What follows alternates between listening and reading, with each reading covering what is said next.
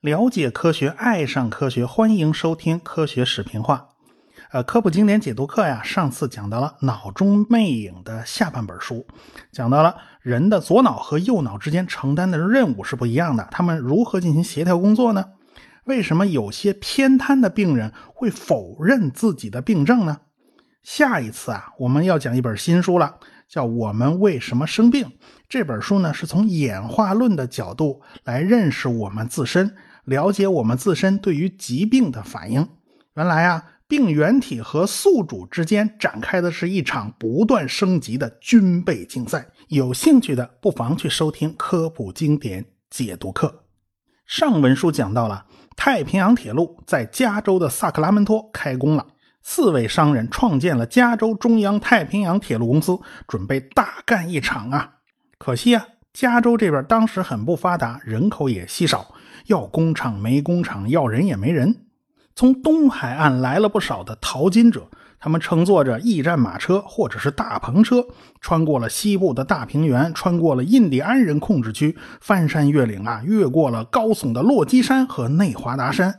要知道，这两座山高度多半在一千八百米到三千米左右啊，而且沿途环境非常恶劣。遇上高山峡谷、冰天雪地呀，中途就冻死了不少人，甚至啊还出现过人吃人的情况。所以这条路非常难走，起码呢要走半年。要是海运的话呢，那就只能从东海岸出发，绕过南美洲的麦哲伦海峡，进入太平洋，那路程就太远太远了。当时船运大亨是范德比尔特，还记得我们以前讲过的那个出生在纽约的小男孩吗？他小小年纪就从母亲那儿弄到了一百美元，后来呢，这事儿就越干越大。到了南北战争期间，他已经成了航运业首屈一指的巨头啊！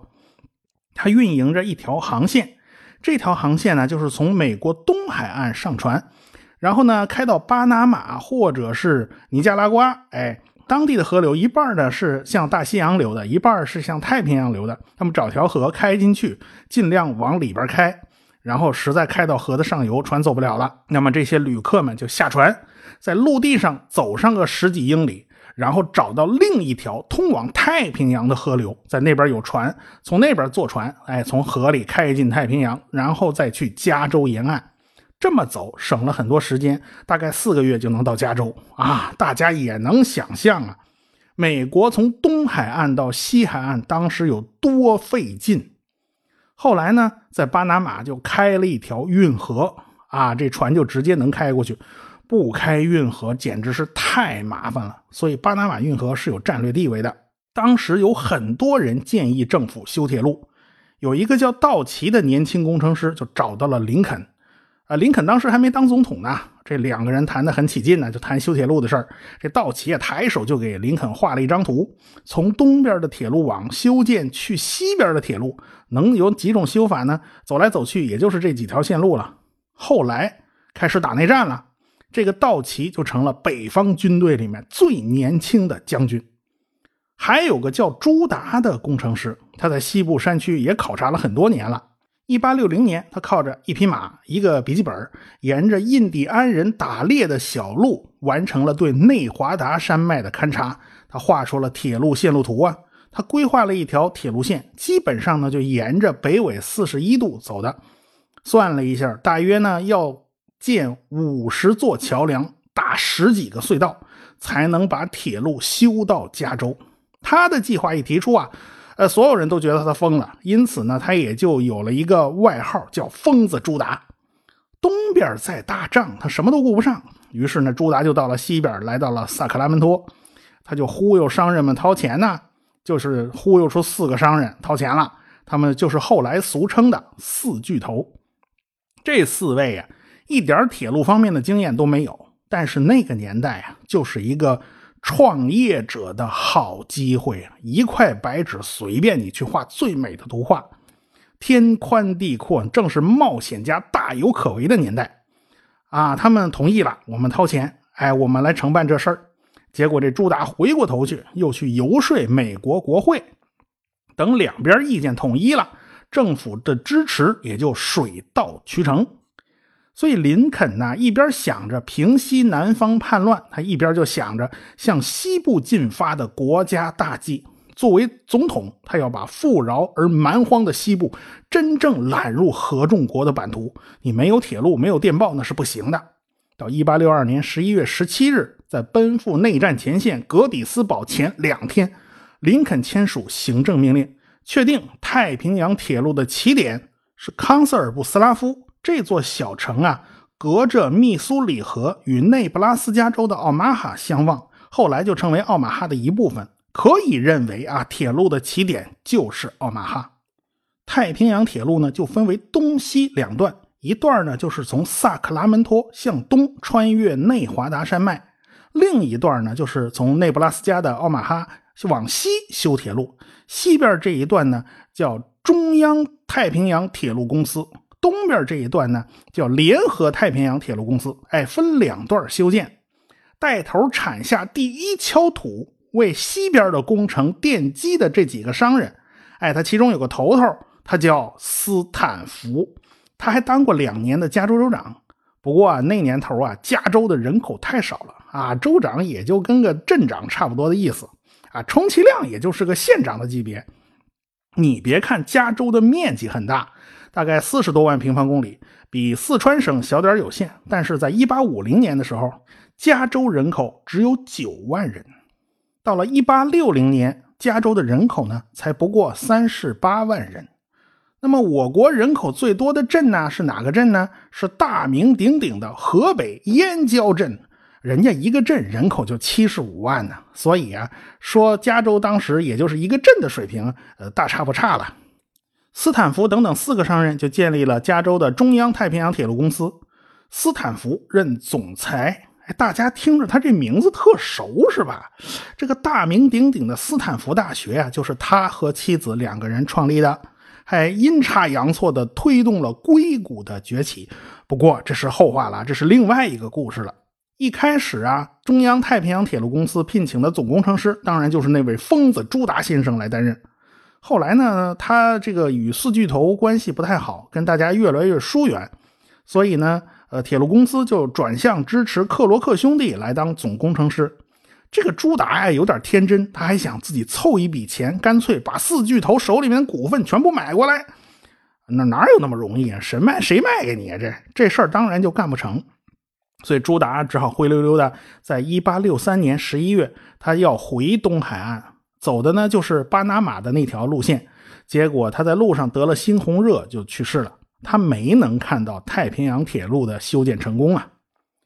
当时四巨头这边麻烦也很大，因为萨克拉门托往东没多远就是高耸的内华达山，他们要先修一段四十英里长的铁路，然后才能拿到国家的补贴，否则一分钱都别想。你党国家是冤大头啊！啊，万一你们几个卷包跑了怎么办呢？只能先修一段路，证明你们有能力、有诚意把这铁路修出来。然后我每建一段铁路就能拿到国家的债券和土地，哎，这就是你们的报酬啊！对于东边的联合太平洋铁路公司来讲，啊，这事儿好办。他们那边是大平原，按理说进展是很快的，但是由于种种原因呢，他那边一直就拖着没开工，他的开工非常晚，所以他们那边纯粹是人祸给闹的。对于西边啊，中央太平洋铁路公司来讲。一出门就碰上了硬骨头，这属于天灾啊，纯属地理条件不配合呀。所以四巨头就请来了最厉害的包工头，叫斯特罗布里奇。就看此人身子身体健壮，又粗又胖，手提哨棒，脑门倍亮。呃，越说越像武松武二郎呢。其实其实不像啊，其实人长得不像武松。人家最大的特征是什么呢？是独眼龙啊，这是搞工程的时候不留神被炸药炸坏的。但是他手里天天真提着个大棒子，这倒是真的。而且在工地上大呼小叫的，当监工嘛，你不这样，你管不住工人呢。在一八四六年，爱尔兰闹了大饥荒，本来呢，他们大量种植土豆，他们的主要粮食也就是土豆，因此他们主粮也就没种别的，全种土豆了。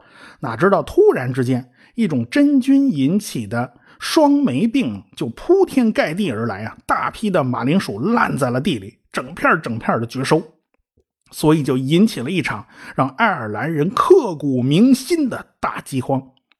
真的让爱尔兰人刻骨铭心的，呃，不仅仅是天灾。当时爱尔兰呢是在英国的统治之下，英国当时国力强盛啊，正是如日中天的维多利亚时代。你想，一八五零年还开办了万国博览会，真有点什么万邦来朝那意思。但是英国政府当时的救济啊很不利，英国和爱尔兰的矛盾非常深。首先，爱尔兰信奉天主教，英国信奉的是新教。本来教派矛盾就非常严重，经常是新教徒欺负了天主教徒，对吧？后来爱尔兰闹饥荒，英国人就按捺不住内心的暗爽啊，他总觉得这爱尔兰闹饥荒啊是遭天谴，是上帝在报应他们。哎，英国从美国进口的粮食都是要路过爱尔兰的，呃，他就算路过，他也不分给爱尔兰一点啊，他也不搞救济。后来，人家奥斯曼苏丹都看不下去了，想捐一万英镑啊！这个英国的维多利亚女王还嫌人家捐的太多了，捐一磅一万英镑干什么？就有一千英镑，意思意思就行了。所以呢，这就爱尔兰一定要闹独立呢，跟英国人几乎是一天二地仇，三江四海恨呐。所以，一八五一年统计了一下啊，爱尔兰减少了六百六十万人口，是死了还是走了？这就不好统计了。现在估算，估计是死去了一百一十万人，大批的人口就往新大陆流动，一批一批的爱尔兰移民就到了美国。爱尔兰的移民啊，和同时期的意大利移民啊，不过就是换了个国家，继续去当底层的穷人罢了。况且美国也是新教占主流地位，他们这两种天主教徒啊，他不招人待见。所以，美国黑帮暴力犯罪的源头，你真要往前追溯，就能追溯到这些底层移民的贫民窟啊。所以，最开始啊，四巨头他们雇佣了大批的爱尔兰人来修铁路，在独眼龙监工的强力驱动之下，大批工人就在工地上干活。在一八六四年的六月四日，铁路就修到了三十一英里外的新塞。整个工程呢，在这儿就停滞了半年之久，因为这个线路啊，已经进入了内华达山，地质特别硬，地况复杂，而且到处都是花岗岩，高大威猛的爱尔兰工人都受不了了，所以许多工人他也在算计呀，啊，山那边就是加州，是淘金子的好地方，我们在荒山秃岭修理地球啊，我们修铁路，这工资又低，工作又累，咱不如去淘金子吧。于是这帮工人成群结队的全跑了，这包工头在后边喊呐，急得不行啊！怎么全跑了？你把铁锹给我留下，那不是你们自己的啊！这这帮人拎拎着铁锹全跑了。这四巨头这边，霍拉超跑的只剩下三百多工人了。而且人家爱尔兰人也有头目啊，人家啊找这四巨头来谈判来了，你不给涨工资啊，我们就全跑路了。那四巨头也不是善茬啊。他们甚至想过，是不是把监狱里面的囚犯弄来干活啊，这不解放黑奴吗？那黑人都哪儿去了？他们来干活行不行啊？哎，对，战争不是有大批战俘吗？把这帮战俘弄来行不行？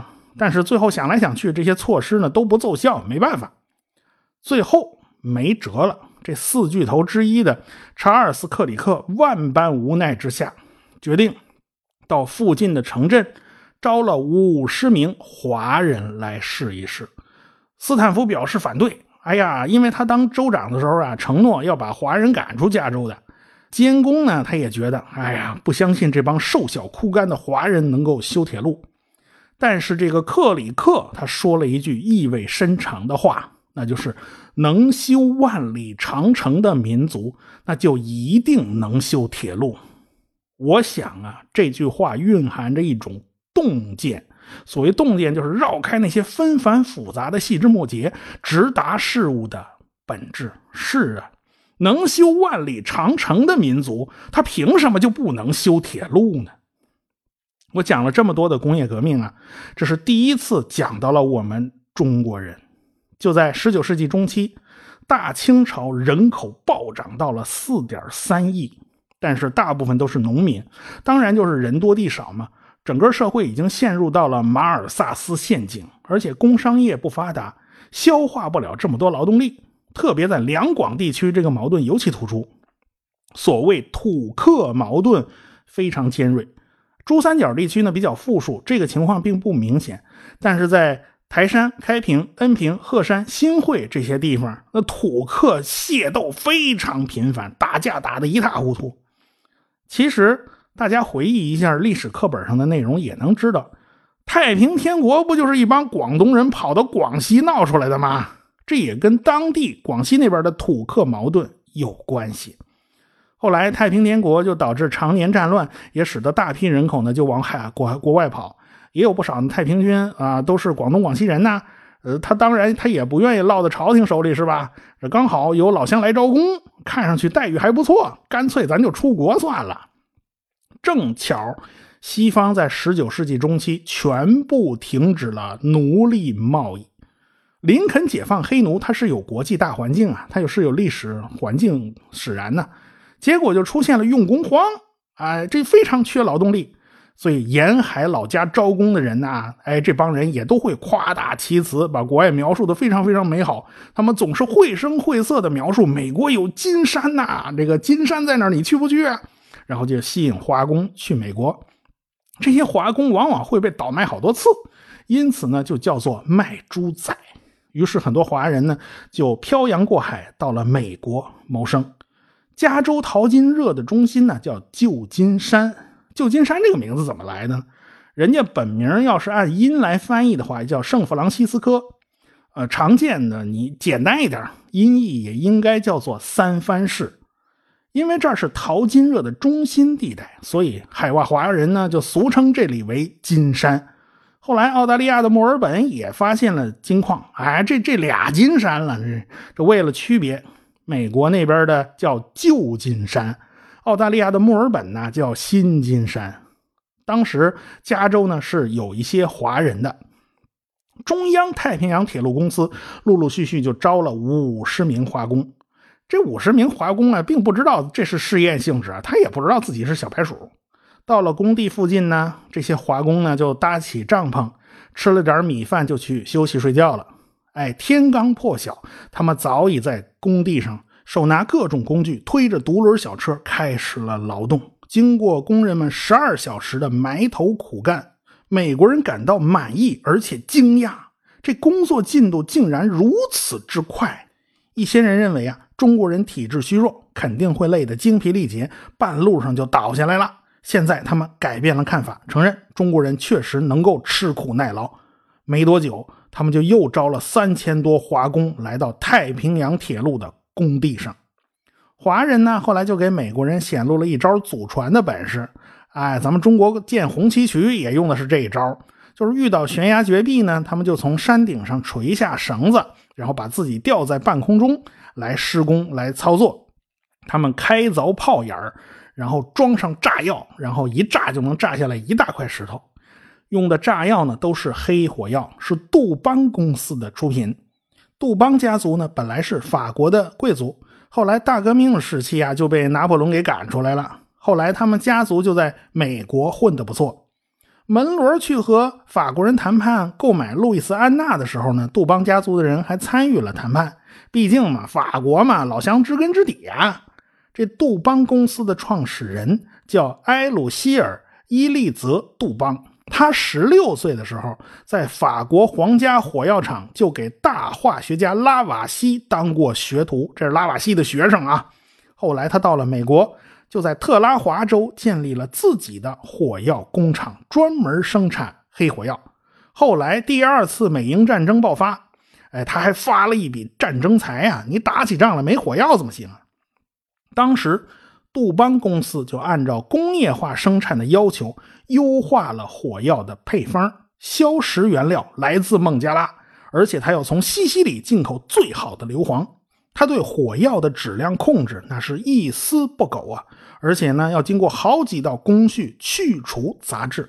你别看火药是我们国家发明的，但是那时候是没有经过严格的化学指导的，所以呢，火药的配比长期靠经验。很多人都知道，火药不就是一硝二黄三木炭吗？实际上，最佳配比按照化学方程式计算出来的，应该是硝酸钾占百分之七十四点八四，硫磺占百分之十一点八四，木炭占百分之十三点三二。所以鸦片战争的时候，英国人用的火枪的配比就是七十五比十比十五，非常接近最优比。他们的大炮的火药呢是七十八比八比十四，但是清军的火药呢，根据关天培的记载，就是呃八比一比一。哎，这个硝占的比例太高了，这就导致啊，这个火药特别容易吸水，特别容易潮解。而且我国的火药啊杂质太多了，它就影响了火药的性能。由此可见呢，即便是最古老的黑火药，也需要严格的品控管理。所以杜邦人家是火药巨头啊，对这战争有着非同小可的影响。这杜邦公司所在的特拉华州呢，恰好它在南北分界线上。这特拉华和宾夕法尼亚的分界线，恰好就是蓄奴州和自由州的分界线嘛。因此，南北双方都想拉拢杜邦啊，得杜邦者得天下。当时掌管杜邦公司的呢，哎，不是创始人了，是他的三个儿子。这三兄弟啊，冷静决策，仔细分析利弊，最后他们三个。倒向了林肯，也就是倒向了北边。同样倒向林肯的还有平克顿侦探事务所，是最著名的私人侦探公司。在南北战争期间呢，这平克顿起码起了个中情局的作用啊。在战后呢，他们还经营保安业务，去西部拓荒的牛仔啊，很多人还是请了平克顿的侦探来当保镖的。我们后文书讲钢铁大王卡内基的时候，我们还要提到平克顿的侦探们。咱们扯太远了啊，咱们扯扯兜圈子都太大了。都回来说，华工打炮眼儿炸山石。呃，内华达山呢，花岗岩特别多。所以华工们就从山顶上垂绳子下来，把人悬吊到半空中去工作。打好了炮眼以后，就灌进去黑火药，然后点燃碾子，这上面赶紧得把人拉上去，不拉上上去那就一块全炸了。所以拉上去以后，轰隆一声，就在山坡上炸出一块平地，铁轨就在这块平地上通过。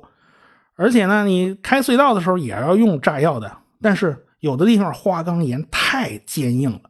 这黑火药根本就炸不动，这独眼龙监工呢就请来一化学家，在现场配置一种烈性炸药。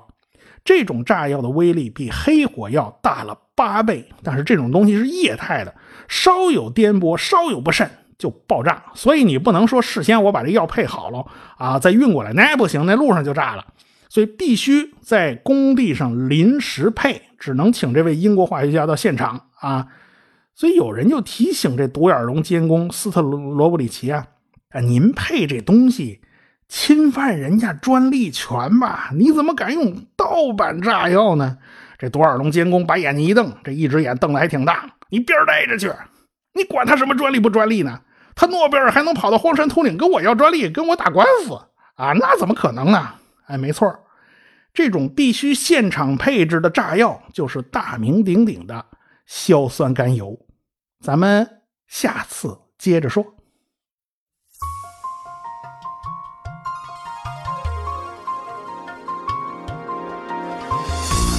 科学声音，理性的力量演讲会，二零一八年再度来袭。我是回到二零四九的刘敬正，我是科学有故事的汪杰，我是科学视频化的吴金平，我是王木头讲科学的王木头，我是原来是这样的旭东。四月二十九日，我在我的故乡浙江绍兴，欢迎您的到来。绍兴啊，真是个好地方。鲁迅、陆游、王阳明、蔡元培、王羲之、贺知章等等啊，名人可以说是多到数不过来。从小就背诵，从百草园到三味书屋啊，早就想去看看了。还有老酒、茴香豆、社戏、乌篷船。孔乙己走进咸亨酒店，逛完江南水乡，再听一场理性的力量演讲会。从历史走进现代，从过去回到未来。购票请关注“科学声音”微信公号，在菜单中即可购票，一千张门票售完即止。